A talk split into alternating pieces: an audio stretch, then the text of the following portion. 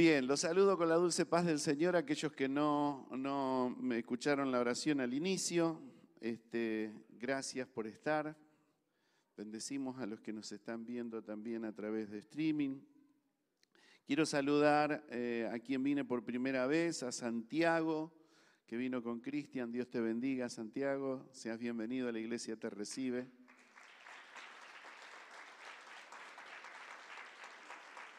Amén.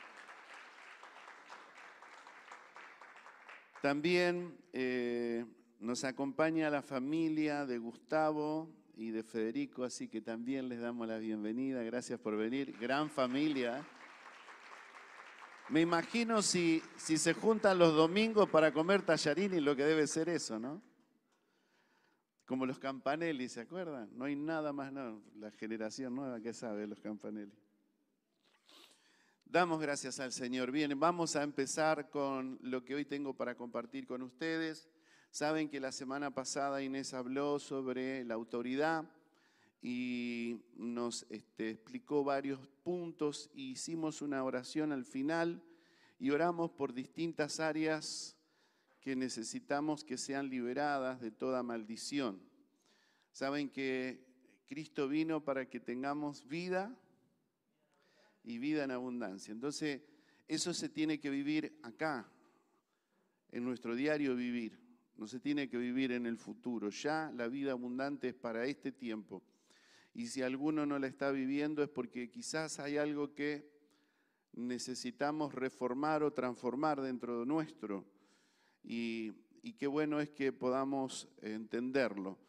Una de las oraciones, que la primera que se hizo fue por la iniquidad y hoy yo quiero hablar de esto, la iniquidad.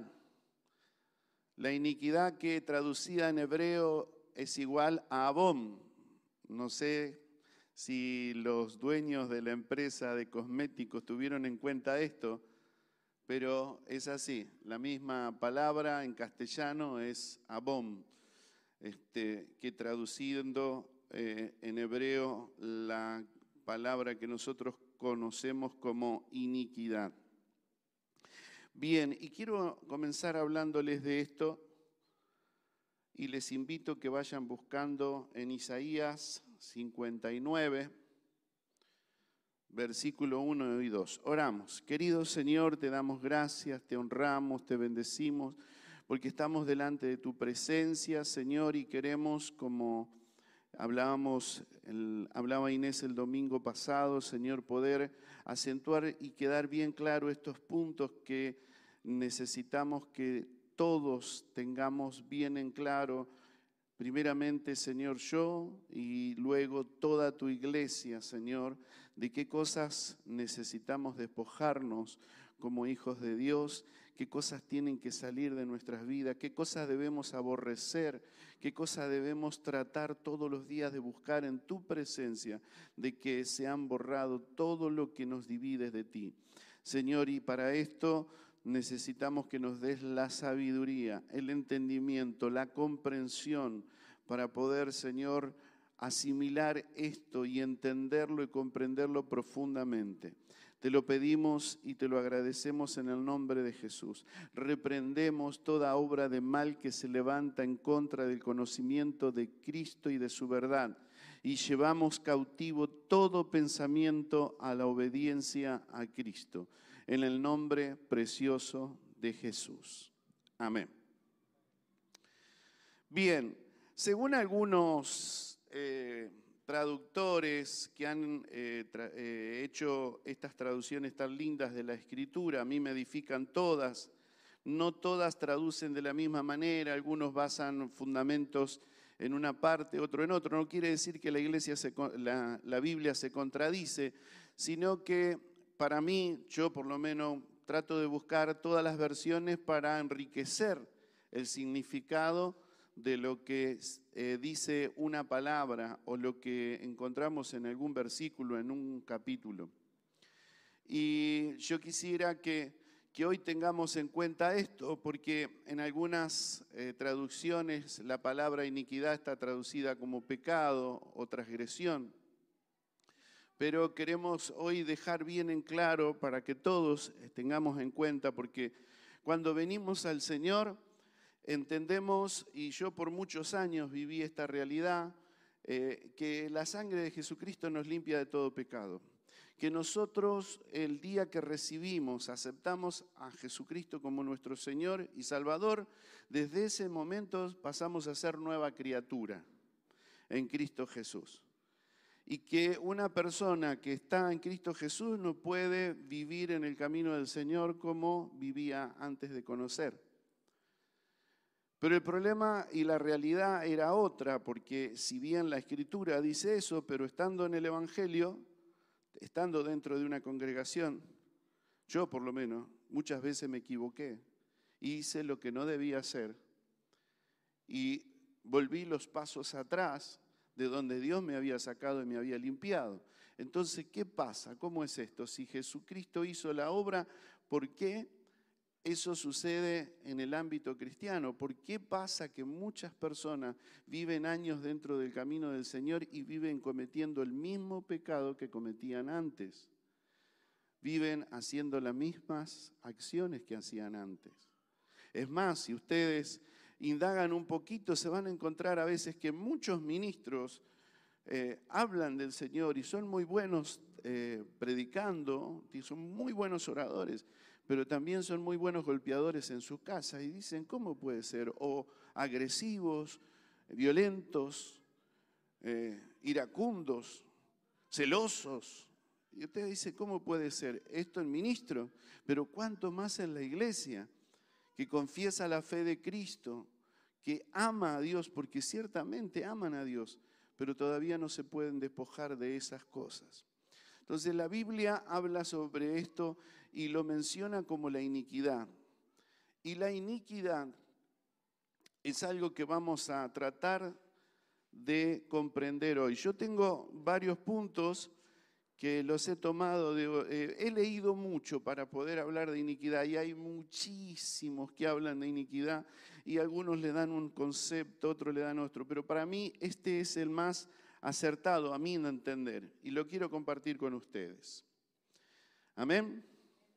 Bien, Isaías 59, verso 1 en adelante dice, He aquí, no se ha cortado la mano de Jehová para salvar, ni se ha agravado su oído para oír. Punto y coma. Lo entendemos, ¿no? La mano del Señor no se ha agravado o no se ha cortado para salvar, ni se ha agravado su oído para oír. Él siempre escucha él siempre tiene su mano extendida para salvar. Él siempre está dispuesto a hacer el bien sobre cada uno de nosotros. Dice la escritura en otro pasaje, yo tengo pensamientos de bien sobre cada uno de vosotros. O sea, y no de mal. Tiene pensamientos de salvación, tiene pensamientos de, de bendición. El hecho que Jesús fuera enviado él vino para que tengamos vida y vida en abundancia, dijimos recién, San Juan 10:10. 10. Y la idea de Dios es que disfrutemos de esa abundancia de vida. Y desde ya, desde el día que conocimos al Señor. Pero fíjense que en el verso 2 dice, pero, pero, y a veces este pero tiene que ver no solamente con el pueblo de Israel, que fue escrito en el Antiguo Testamento, Isaías, sino tiene que ver con nosotros hoy, actualmente, la iglesia contemporánea. Pero vuestras iniquidades han hecho división entre vosotros y vuestro Dios. ¿Qué hace la iniquidad? Nos divide de Dios. Y es clara la palabra. Dice, y separa, fíjese que separó ahí la iniquidad y dice, y vuestros pecados han hecho ocultar de vosotros su rostro para no oír. O sea, ¿qué sucede? ¿Por qué Dios no nos escucha? Porque la iniquidad que está dentro de nuestro ADN, dentro de nuestro interior, hace que nosotros en consecuencia pequemos y la iniquidad nos separa de Dios y el pecado hace que Él esconda de nosotros su rostro para no oír.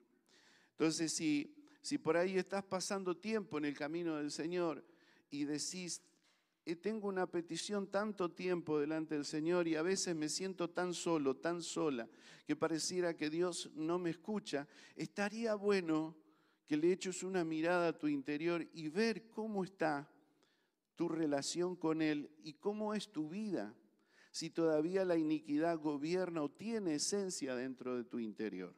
¿Sí? ¿Lo entendemos? Bueno, ¿qué es la iniquidad? Eh, hay algunos que describen como un árbol. Eh, la iniquidad es la raíz y el pecado es el fruto de ese árbol. Y la rebelión vendría a ser el tronco. Lo describen de esta manera. Pero vamos a ver nosotros a través de esto que tengo escrito acá, ¿qué es la iniquidad? La iniquidad es lo que se torció del diseño original de Dios.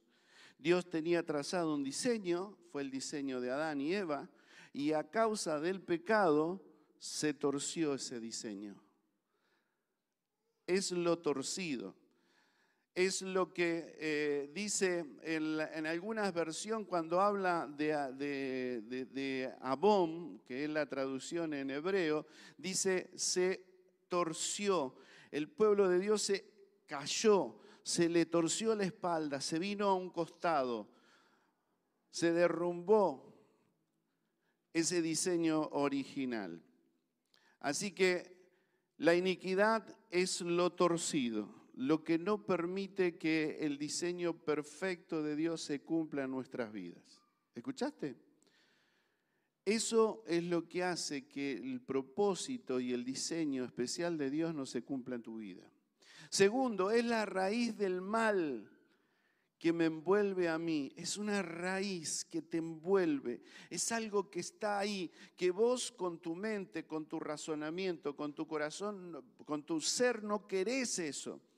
Pero tristemente, a veces, sin querer, Pablo decía, el mal que no quiero hacer este hago y el bien que quiero hacer no hago. ¿Quién me podrá librar de este cuerpo de muerte? Refiriéndose a esa esencia de la iniquidad. Dice, en el 3 dice, es lo que se desalinea del propósito de Dios. Dios tiene un propósito y se corre, se desalinea, no está en el perfecto propósito de Dios. Y esto sí, aquellos que tenemos años en el camino del Señor, tenemos que hacer un análisis. ¿Cómo está tu alineación con el propósito de Dios? Cuando llegaste, conociste a Dios, Dios te cambió, Dios te salvó, Dios hizo cosas en tu vida y dijiste, bueno, yo siento que este es el propósito de Dios con mi vida. Y resulta que hay quienes todavía siguen divagando. No sé si está por acá el propósito de Dios, no sé si está por allá, no, todavía no lo tengo claro, voy por este lado, empujo por el otro, pero no sé si es el propósito de Dios. Cuando está el propósito de Dios es claro, es conciso, es recto, tiene que ver que Él esté en primer lugar en tu vida y que te indique lo que tienes que hacer. Y ustedes saben que Dios indica lo que tiene que hacer en todos los hombres y mujeres a través del relato bíblico que encontramos desde Génesis hasta Apocalipsis, todos los que tuvieron oídos para oír la voz de Dios se alinearon con su propósito. Y el que dejó que la iniquidad invadiera su corazón siempre iba para el otro lado. Amén. Cuarto, dice, es la conducta repetitiva pecaminosa que se manifiesta en mí. Lo reitero, es la conducta repetitiva pecaminosa que se manifiesta en mí. Es lo que decíamos recién, llegué al camino del Señor y Dios me salvó, creí en Él, lo acepté, lo recibí, pero aún así y creyendo en Él y viendo entregado mi vida a Él, viéndome bautizado y hacer todo lo que me han dicho que debía hacer, vengo a la iglesia, me congrego, eh, busco del Señor, este, trato de estar en todos los seminarios y todas las, las actividades que me hagan crecer, pero sin embargo sigo cometiendo el mismo error, el mismo pecado que cometía antes de venir al Señor. Y eso nadie más que vos lo podés saber. Yo entendí después de mucho tiempo por qué no podía despojarme de algo que venía arrastrando en mi vida desde hace muchísimos años. Y esto es lo que genera en nosotros este, todo lo malo y lo que no queremos. Yo no sé cómo les pasa a ustedes, pero yo quiero serle fiel al Señor. ¿Qué dicen ustedes? Yo quiero amar al Señor y agradarle. Ojalá tuviese la alegría de que escuchara la voz del Padre que diga, este es mi, hijo amado, en el que tengo complacencia, contentamiento. Y yo te pregunto y me pregunto a mí, ¿hoy el Señor puede decir eso de vos o de mí? Para analizar, ¿no? Cinco, es el patrón de conducta que se asienta en mi forma de ser y pasa de una generación a otro, a otra. Y esto es el tema muy importante, me gustó lo que hiciste hoy con la oración, porque esa transgresión, esa iniquidad, digo, perdón, iniquidad, no solamente afecta mi conducta, sino triste y lamentablemente pasa a la otra generación. Yo no tengo los versículos porque no, lo, no, no consideré extenderlo tanto, pero eh, la escritura nos cuenta de, Abraham que en una ocasión él, para no correr riesgo de su vida, le dice donde estaba eh, en un territorio eh, extranjero, donde había un rey, y él, para que no tuviese peligro su propia vida, dice que hace, miente o dice una verdad a media y le dice que a Sara que diga que es hermana de él, que no tiene nada que ver con él para que no lo maten. Ese pecado, al no, ser al no verse arrepentido, Abraham, no verlo confesado, no verlo limpiado de su vida, resulta que Isaac, su hijo, tiene el mismo problema y sobre él la mentira toma eh, forma y hace lo mismo que hizo el padre. En una ocasión también, viendo que Rebeca, su mujer, era hermosa, ¿qué hace él? Dice que hablen que es su hermana y le dice a los demás que es su hermana y no era su hermana. Miente. Fíjense que Isaac tiene dos hijos. Uno que dice que era, lo hablamos la semana pasada, hace dos semanas, que no era de buscar las cosas de Dios. No le interesaban las cosas de Dios, que era Esaú. ¿eh? Era transgresor, era profano, dice ahí en Hebreos. Y Jacob, el que, bueno, fue la herencia del pueblo de Israel de Jacob, ¿qué hace? Miente y engaña a su hermano para tener la primogenitura que hace junto con su madre, se ponen de acuerdo y miente. Ve cómo el pecado va y sigue las otras generaciones, la iniquidad, perdón, sigue las otras generaciones por el pecado no confesado de los padres. Esto es muy importante que lo tengas en cuenta, porque cuando vos ves esto decís, no se trata de mí, se trata de mis hijos, se trata de mi descendencia. Y no solamente cuando estás pensando en esto, tenés que aborrecerlo dentro de tu vida y tenés que rechazarlo y tenés que pedirle por favor desesperadamente al Señor que borre de tu vida todas estas iniquidades, porque y confesar tus pecados o confesar tus, tus iniquidades, porque es necesario que Dios las limpie para que no siga a las otras generaciones. ¿De acuerdo? ¿Lo entienden? Perdón.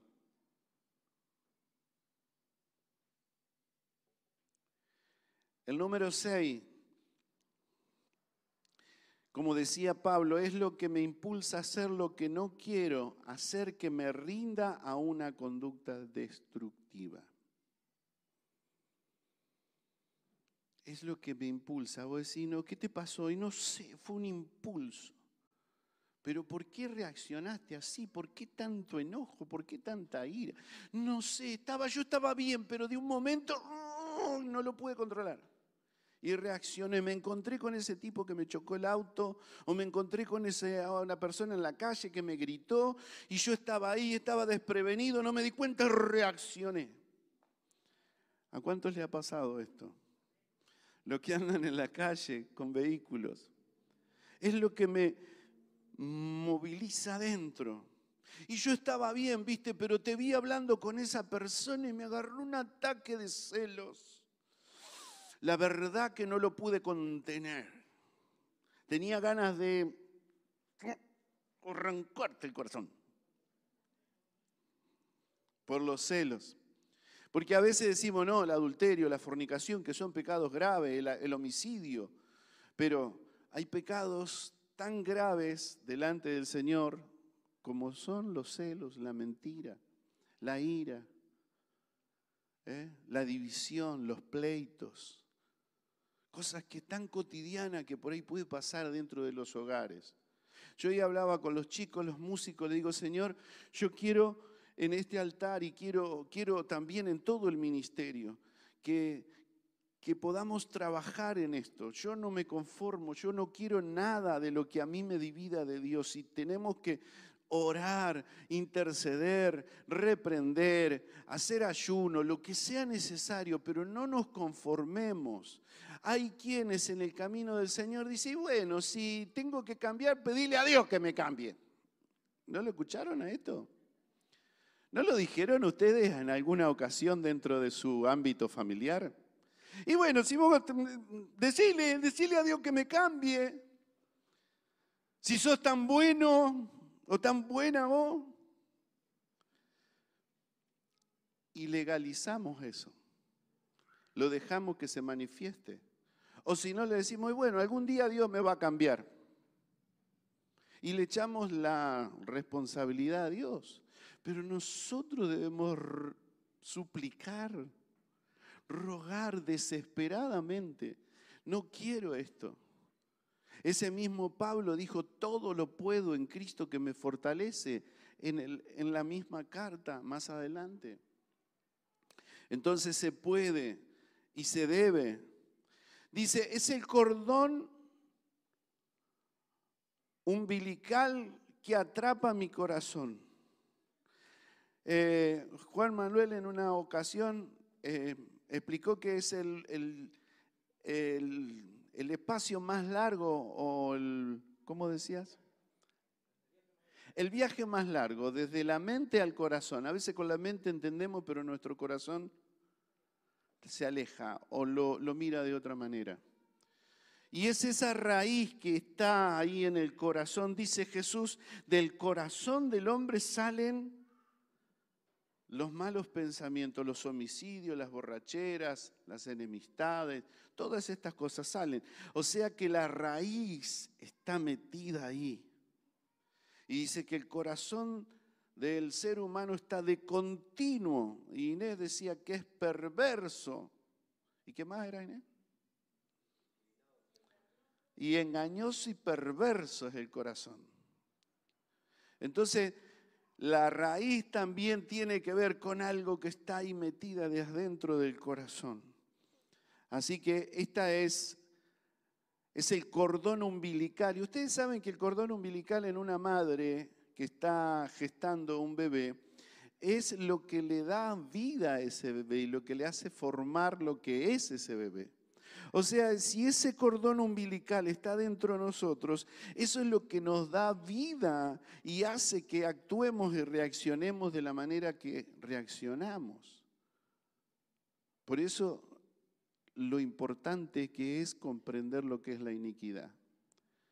Yo no sé Puede ser, lo entiendo porque a mí me pasó, yo creí que ya estaba una vez que, de modo que si alguno está en Cristo, nueva criatura es, las cosas viejas pasaron y ya estaba, pero no estaba nada, porque no entendí nada. Y en ese proceso de la santificación Dios fue haciéndome entender. Y gracias a Dios, y, espero que Dios te dé luz para que puedas comprender a través de tu mente y no te me duermas. que puedas entender lo importante que es reaccionar en contra de esa ley que está dentro nuestro que tiene que ver con este nombre, iniquidad y que ciertamente no es ningún cosmético bueno.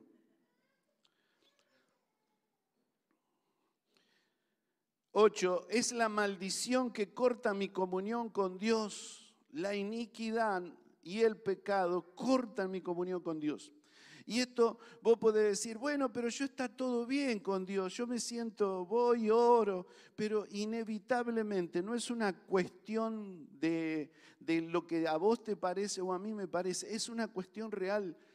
Corta la comunión con el Señor. Lo leímos al principio. La oración no es escuchada por Dios, su rostro es, mira para otro lado, nos desatiende, porque no hay comunión de Dios con la iniquidad del hombre y con el pecado en el ser humano. Por eso es necesario que nos limpiemos de tal contaminación. ¿Mm? ¿De acuerdo? Es algo que hace que la enfermedad se vuelva legal en mi cuerpo. Ustedes saben que el ADN que está en la iniquidad y que es un, pecado, decía Inés, ¿de qué? ¿Del alma? ¿O de qué es la iniquidad? Un pecado del espíritu. El espíritu contamina el alma, contamina nuestras emociones y nuestra alma contamina nuestro cuerpo. Y a veces llevamos a cuesta enfermedades que son espirituales. Hay gente enferma de enfermedades del espíritu. La iniquidad ha tomado control. Se ha heredado quizás por la madre, por el padre, por el abuelo, pero Dios ha venido para que seamos libres de eso. Y si estás enfermo, bueno sería, Señor, si esto es producto de la maldición generacional, si fue algún pecado de mis padres no confesado y yo como Abraham, eh, como Isaac, como Jacob heredé de eso de mis padres, Señor, yo me vuelvo, te pido perdón sobre esos pecados que cometieron mis padres, si bien no es mi culpa, pero yo noto que adentro en mi, en mi ADN algo me impulsa a la misma realidad que vivieron ellos. Es como que tomó cierto territorio en mi vida traspasado por las generaciones. Y después lo vamos a leer. ¿Por qué? No estoy hablando de una idea mía, estoy hablando de lo que dice la escritura, que así sucede.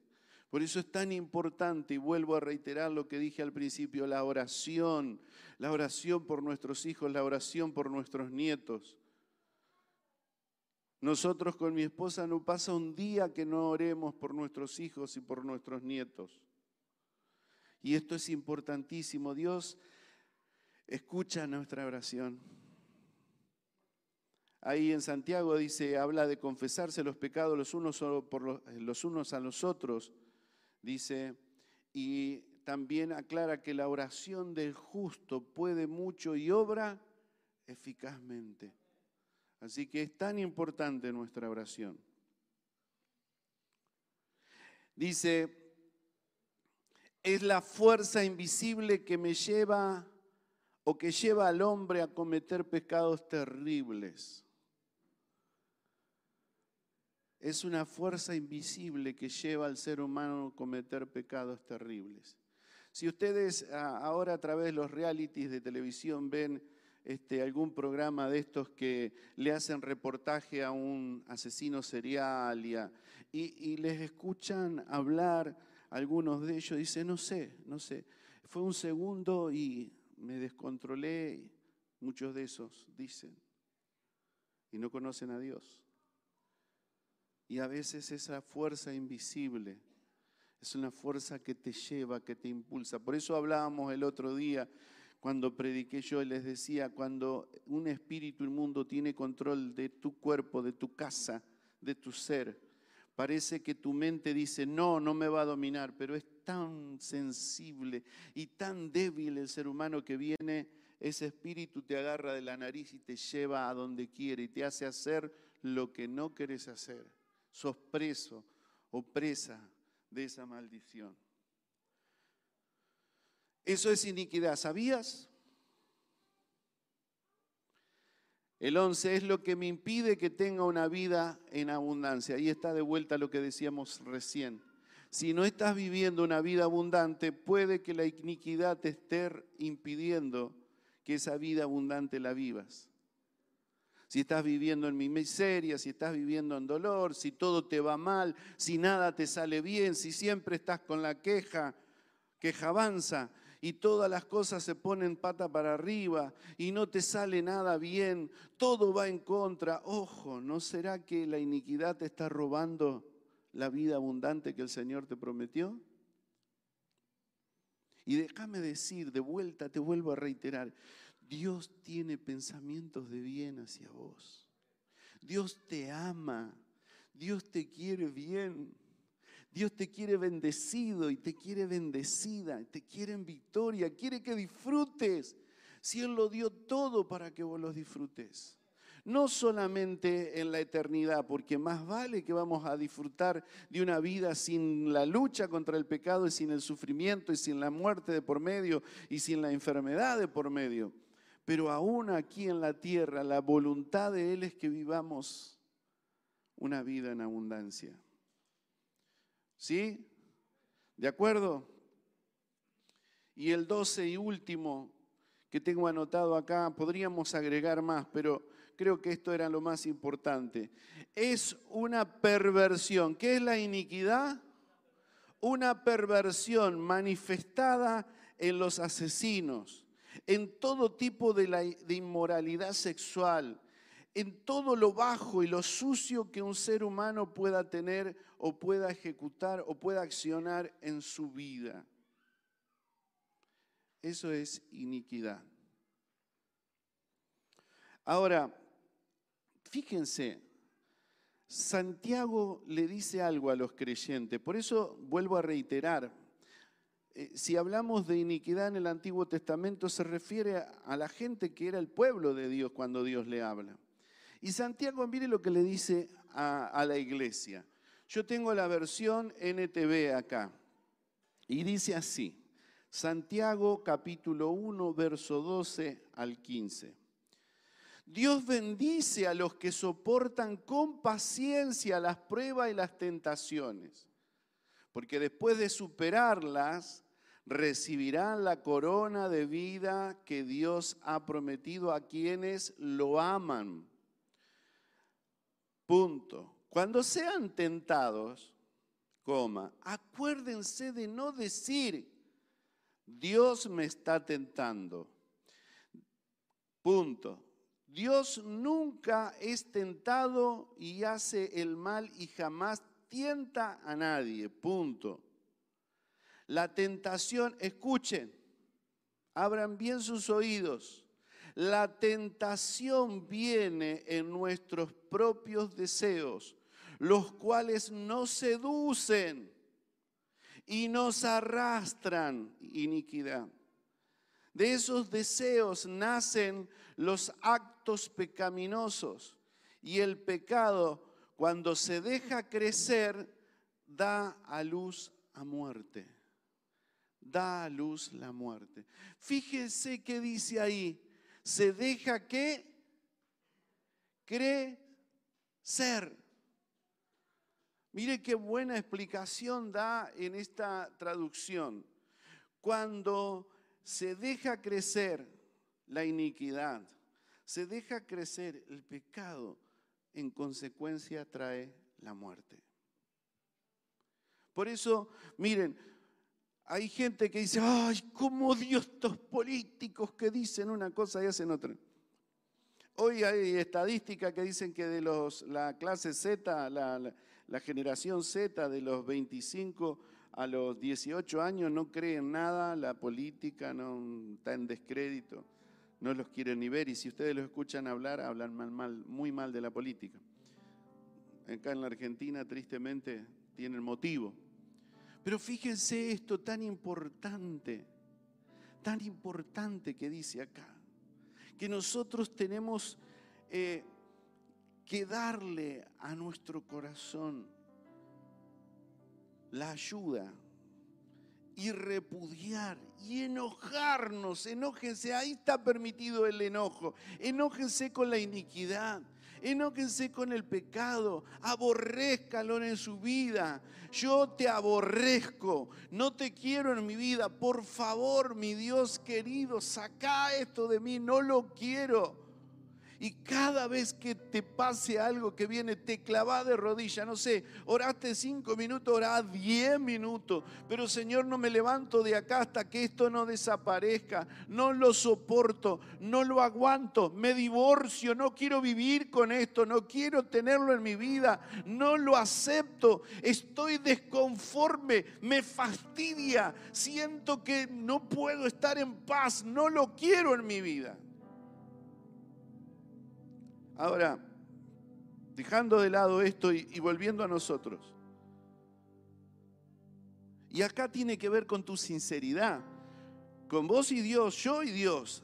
A ver, ¿me molesta lo que yo veo mal en mí tanto como para que haga esa oración? ¿O lo aceptamos? O lo dejamos que fluya. O le decimos, algún día voy a cambiar.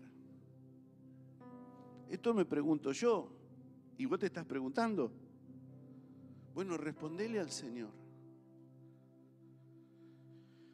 Y no es la idea que te sientas mal, es la idea que identifiques lo que puede estar robándote algo que Dios te dio precioso y maravilloso, que fue la redención la vida eterna, la vida abundante.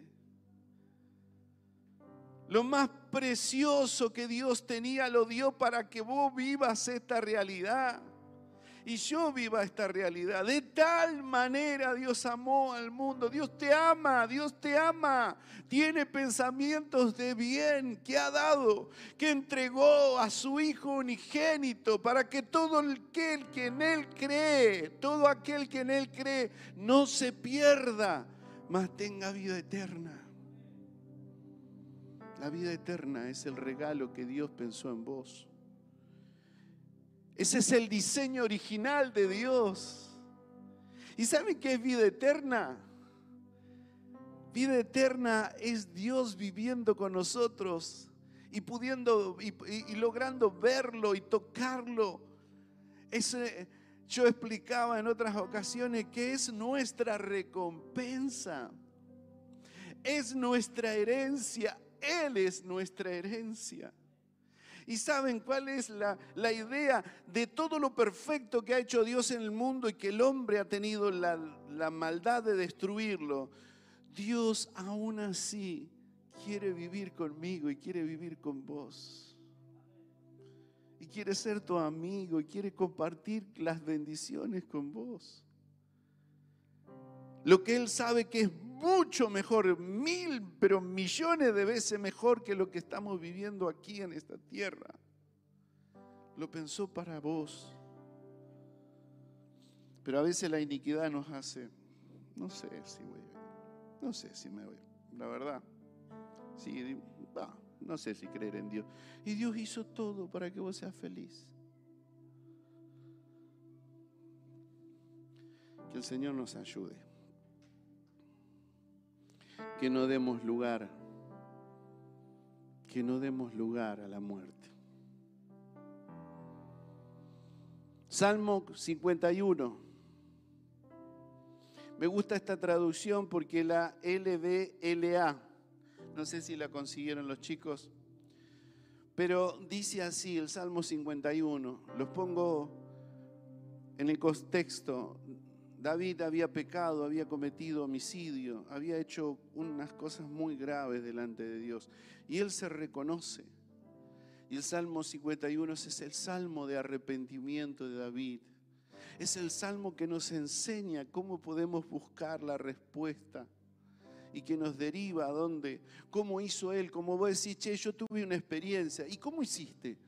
Hice esto. David nos da ese, hice esto. Y dice así, primeramente él oró, ten piedad de mí, oh Dios, conforme a tu misericordia, conforme a lo inmenso de tu compasión. Borra mis transgresiones. ¿Sabes qué es transgresiones? tenemos una raya acá. No debemos pasar. Y pasamos. Eso es transgresión. Lávame por completo de mi maldad y límpiame de mi pecado. Porque yo reconozco mis transgresiones. He pasado la línea y mi pecado está siempre delante de mí.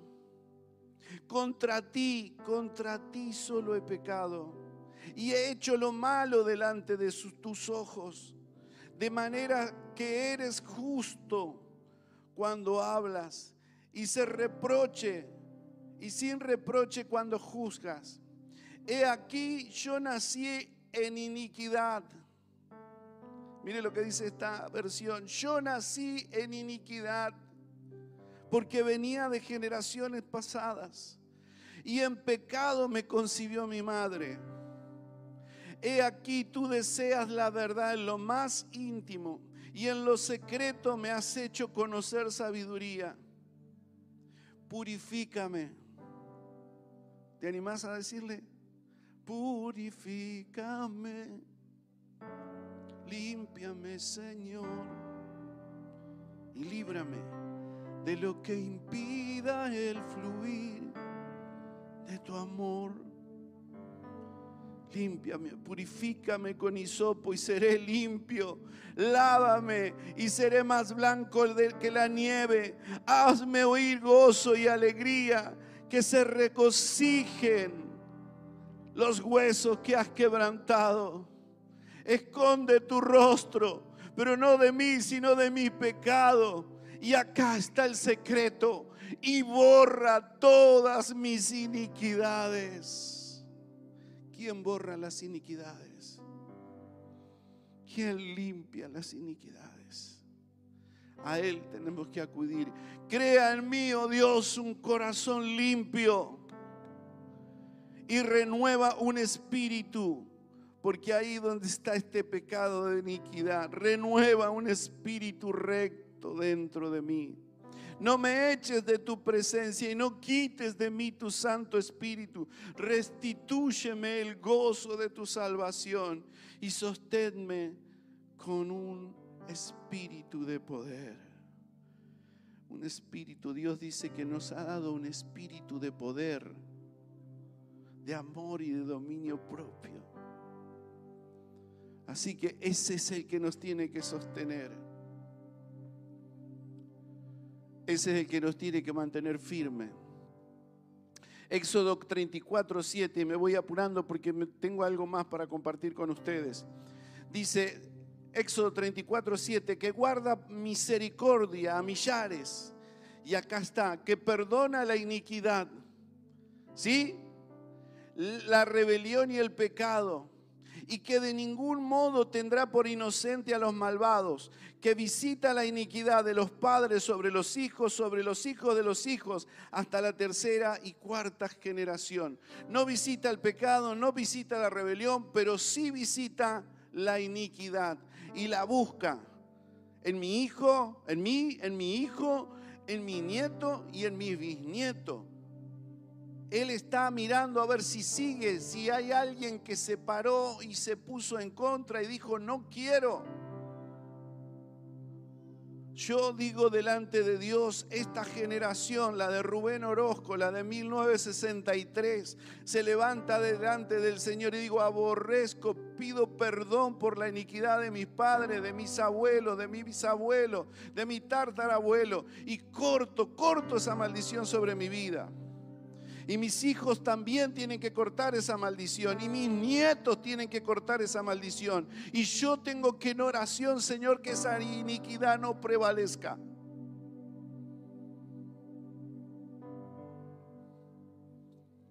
¿Están de acuerdo? Porque Él es quien visita hasta la cuarta generación.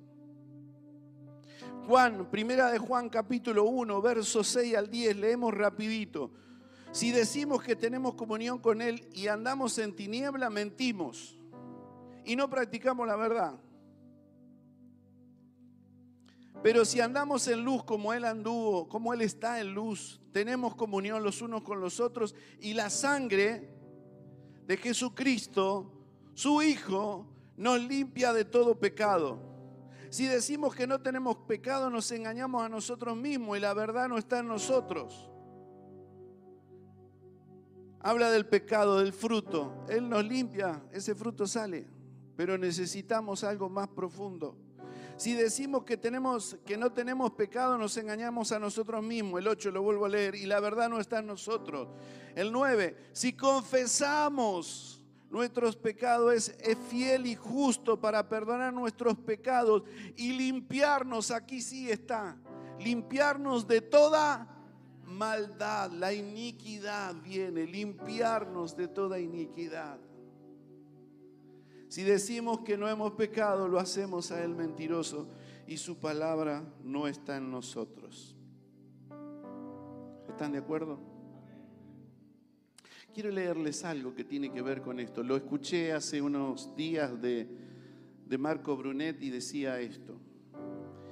Hablaba de una historia de dos familias. Una familia eh, el nombre de este hombre es Matt Hook. Nació en 1970, en 1700, perdón, en Estados Unidos. Dice que sus padres eran cristianos, pero él en un momento de su vida se rebeló, apartándose de ese camino y se hizo ateo. Con el tiempo conoció una mujer de mala vida, de mala reputación y se casó con ella. Y acá está lo interesante de esto. Dice que de sus 1.200 descendientes, 310 fueron vagabundos y murieron en la miseria. 440 arruinaron sus vidas y acabaron en bancarrota. 130 fueron a la cárcel, siete de ellos por asesinato. La sentencia promedio fue de 13 años de prisión. 600 eran alcohólicos y 60 eran ladrones habituales. 190 fueron prostitutas y 20 eran traficantes que aprendieron el oficio mientras estaban presos. Dice este informe que la descendencia de Hud le costó a los Estados Unidos de América un millón doscientos cincuenta mil dólares. Pero hubo otro contemporáneo, quizás lo han sentido nombrar, yo lo menciono en, eh, en la enseñanza del cielo. Jonathan Edwards nació en 1703, cristiano, predicador, se casó con una mujer cristiana a los 24 años. Su esposa tenía 17 cuando consagraron su matrimonio al Señor. De su descendencia, 300 fueron ministros, predicadores, misioneros y profesores de teología. Vuelvo a decir, 300 fueron ministros, predicadores, misioneros y profesores de teología.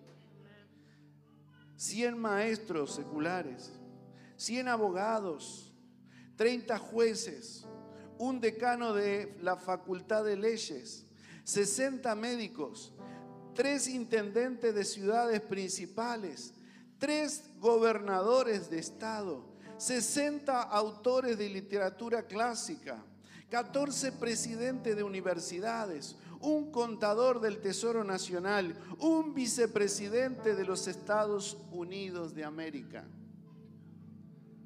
La descendencia de Edwards no le costó nada a los Estados Unidos. Al contrario, aportó para su crecimiento.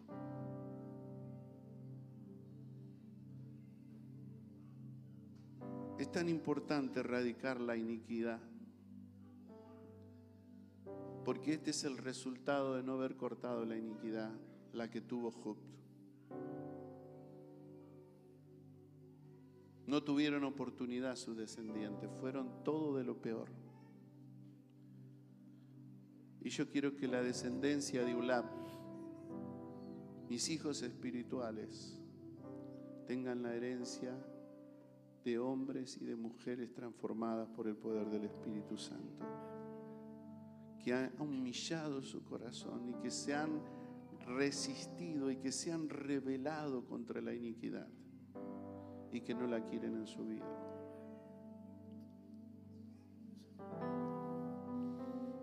Yo no sé si tiene algo preparado.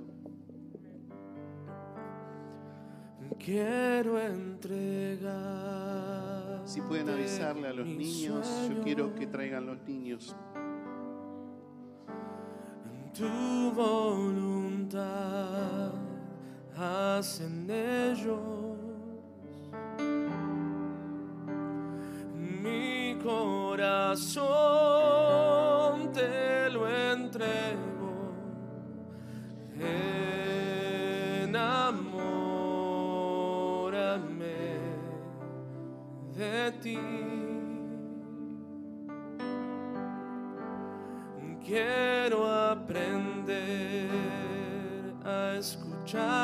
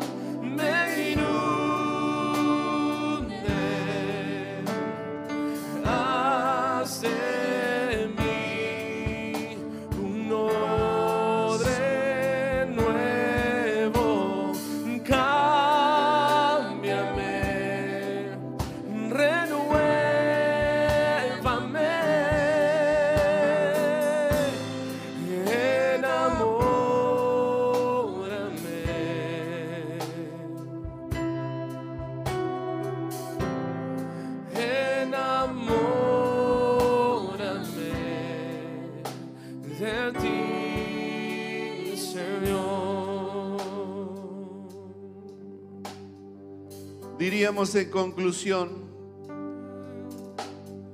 si confesamos y desechamos la iniquidad de nuestras vidas y de nuestras descendencias,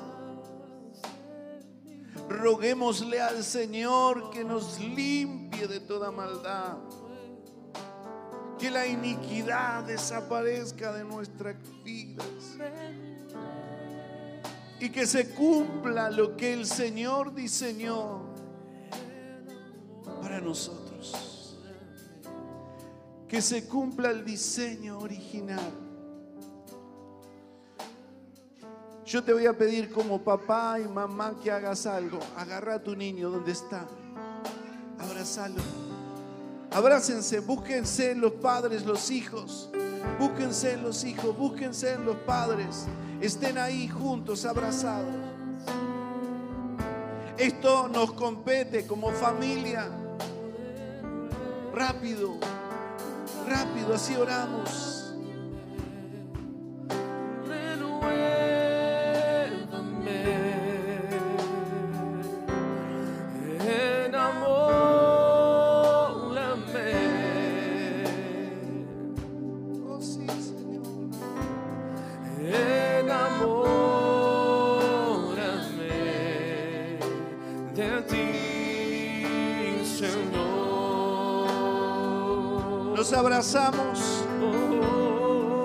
Y declaramos ahora.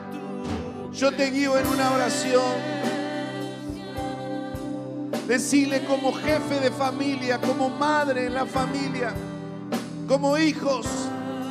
Señor, yo en esta hora renuncio, me vuelvo, aborrezco, Señor, la iniquidad. La quiero en mi vida, Señor. Por favor, borra esa iniquidad. Límpiame, Señor. Y seré más blanco que la nieve. Señor, necesito que de mi vida salga todo eso, Señor, que me he acostumbrado.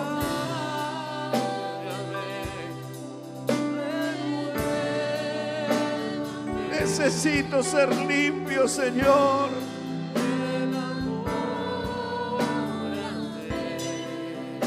Lávame. Hazme oír gozo y alegría.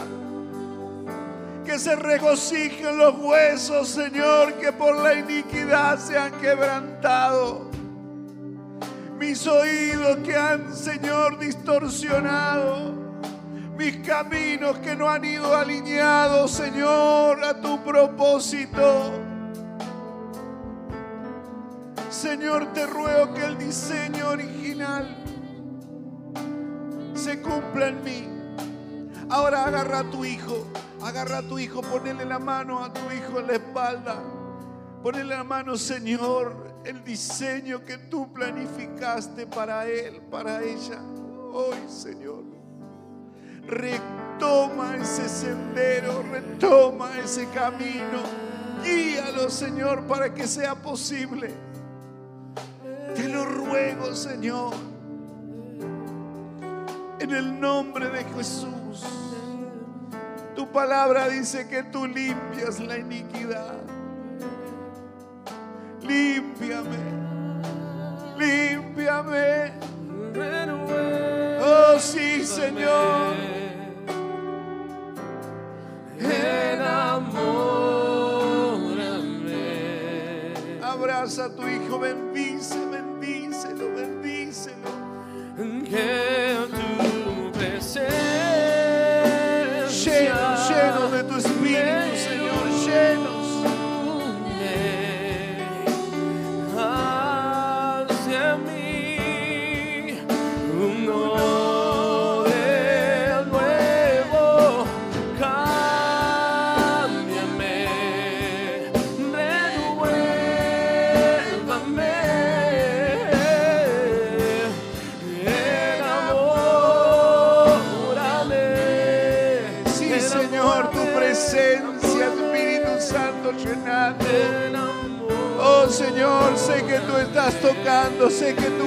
cambias la historia.